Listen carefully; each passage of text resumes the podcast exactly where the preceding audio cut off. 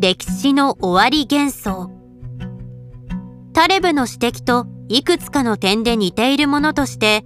2013年にサイエンス誌に掲載された論文の中で心理学者のジェイク・オイトバック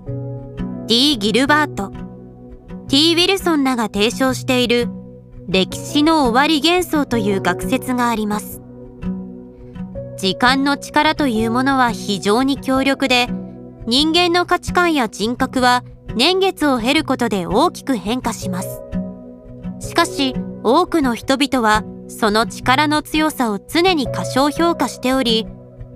将来は現在の単純な延長であり緩やかにしか変化しないと考えてしまう傾向を持っています。このバイアスを著者たちは歴史の終わり幻想と呼んでいます。変遷の積み重ねとしての歴史が今終わったのだと考えてしまう傾向を誰もが持っているという指摘です。この論文の主張はシンプルな心理実験に基づいています。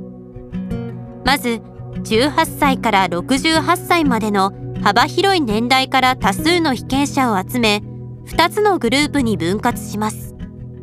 そして一方のグループには過去10年で自分自身がどれだけ変化したと思うかを尋ね他方には今後10年で自分自身がどれだけ変化すると思うかについて尋ねます。その上で例えば40歳の人々が認識する過去10年の変化と30歳の人々が予想する今後10年の変化とを比較して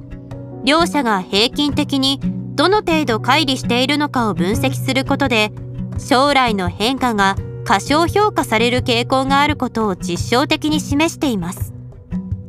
少し詳しく実験の内容を見てみましょう。